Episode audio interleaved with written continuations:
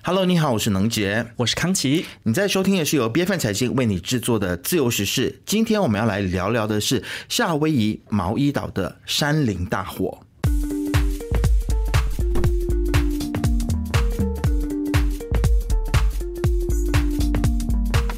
没错，我们看到这个美国整段夏季的这个时间呢，其实恶劣的气候都在肆虐美国大部分的地区哦。那现在的这个极端天气呢，甚至在距离西海岸四千公里处的这个夏威夷，引发了美国一个多世纪以来最致命的野火。说的是这个夏威夷岛还有毛伊岛。那么作为夏威夷规模最大的两座岛屿呢，原本呢只是有零星的这个灌木丛，在大概两个星期之前开始有燃烧的这。这个现象，结果呢，这个灾情啊，就延烧到大概是上上个星期的这个中旬。为什么我们会讲上上个星期的新闻？是因为呢，这是最大的一场致命的火患哦，而且截至当地时间上个星期天的晚间呢，其实毛伊岛已经通报了超过一百人罹难，上百人失踪的。那么，其实夏威夷山林大火，它烧了这段时间以来呢？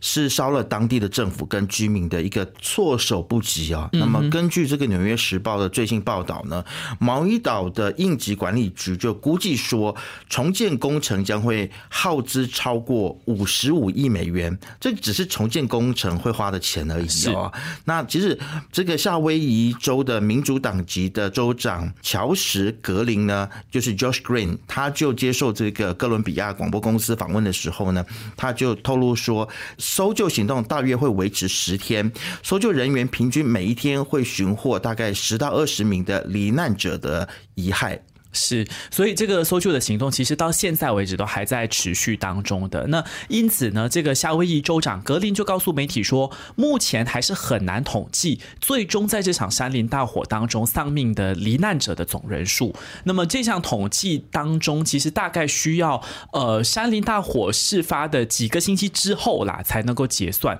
那至于这个伤患的数据，其实我们录制这期节目的这一天，一直到刚才我其实早上看这个新。新闻，它是已经有达到了几十人的这个规模，而且呢是还在增加当中，并且有部分甚至是重度的伤患。那万幸的是，有数百名的这个毛伊岛的居民是及时的撤离，那么目前呢是已经转移到岛内安全地带的这个庇护所安顿下来了。那目前这场山林大火所造成的死亡人数呢，已经是超过了呃，在一九六零年的这个夏威夷岛，也有人称作大岛海啸遇难的这个六十一人哦。那么这个救援人员呢，他们也不断的就赶到这个受到火势，因为这个火势，所以就是导致了道路封闭嘛，然后有很多地方就受困了，大家就困在里面出不来。那么夏威夷州对于山林大火呢，其实。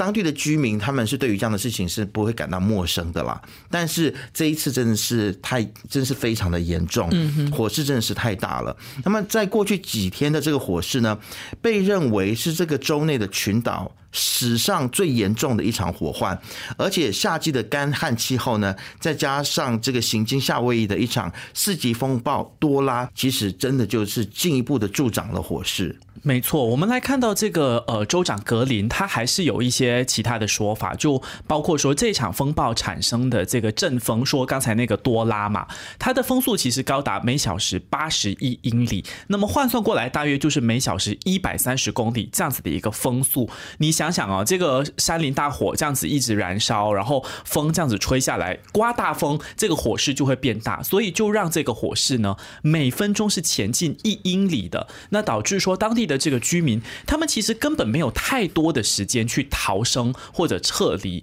那虽然目前还没有确定某一个单一的噪音，其实有很多的这个单位都还在调查当中。可是专家推测，如果是要说呃，一定是要找一个原因的话，可能是因为强风刮掉了电线，所以引发了野火。那么最终呢，就蔓延到了毛伊岛的西部。那么这个西部呢，其实是住着一点三万人的。我们说的是这个沿海的小镇，叫做拉拉。海纳，这是。当地灾情算是最严重的一个核心点。那目前其实也有多家的律师事务所呢，也宣布了他们会代理山林大火的这个受害者的一些相关的计划。所以感觉上现在他们就一直不断的在找到底是谁应该要出来负责啊？没错，其实呢，在过去的周末就有一项的这个指控，就说其实的这个战犯很可能是这个夏威夷电力公司。OK，那因为呢，夏威夷电力公司呢，它是无视强风预警，保持线路通电啊，所以呢，这个是。